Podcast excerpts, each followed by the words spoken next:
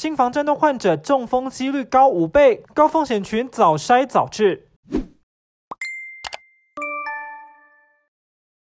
心房颤动是成人最常见的心律不整疾病，心脏电流讯号紊乱，让心跳异常快而不规则，发生率会随着年纪增加。高风险群包括三高、肥胖及肺部疾病患者。心房颤动让心脏容易形成血栓，因此中风几率也比常人高出五倍以上。有些人发作的时候就会觉得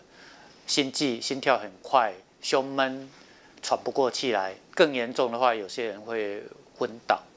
啊！但是呢，有也有部分的这个心房颤动的病人，他也没有什么明显的这个症状。医师指出，心房颤动若只靠药物治疗，控制率仅有不到五成；若是药物控制效果不佳，或因服药产生副作用，或是不想终生服药的患者，可以透过心导管电烧或冷冻消融手术进行治疗。二零一零年至今，中国医药大学附设医院已完成两百五十例心房颤动心导管手术。二零一八年引进冷冻消融导管手术，因为患者接受度高，也迅速累积近六十个成功案例。那心房颤动的这个心导管的手术治疗的话，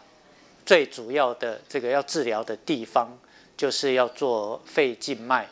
的阻断。治疗的效果来讲的话，两个治疗效果是相当的。那大部分的病人呢，都可以在呃术后的这个第二天出院，把心房颤动的发作的频率降到非常低，这样的一个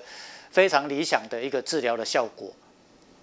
大约是七到八成左右。那电烧的治疗主要是用一点一点，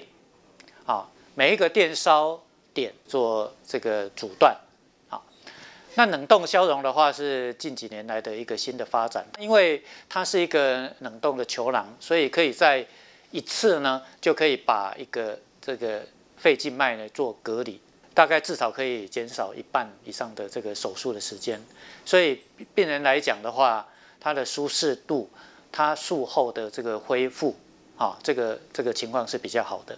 提醒心房颤动高风险族群学习自我测量脉搏，留意是否每分钟心跳超过一百次以上。当怀疑心律不整时，应及早就医。透过二十四小时或七天、十四天的心电图监测，或监测时间更长的植入式心率监测装置来确诊并接受治疗。中国富医心血管团队有多达三十位以上主治医师，主要分为心导管介入、心律不整及心脏影像团队，曾获 S N Q 国家品质认证。标章，心导管手术经验丰富。二零二零年六月导入 AI 辅助判读急性心肌梗塞心电图系统，获得二零二零年国家新创奖。另外，在左心耳封堵术用于预防心房颤动、中风及新型稀释术起搏术的经验上，在国内也是数一数二，常受邀到全台各大医院指导手术。记者田文生台中采访报道。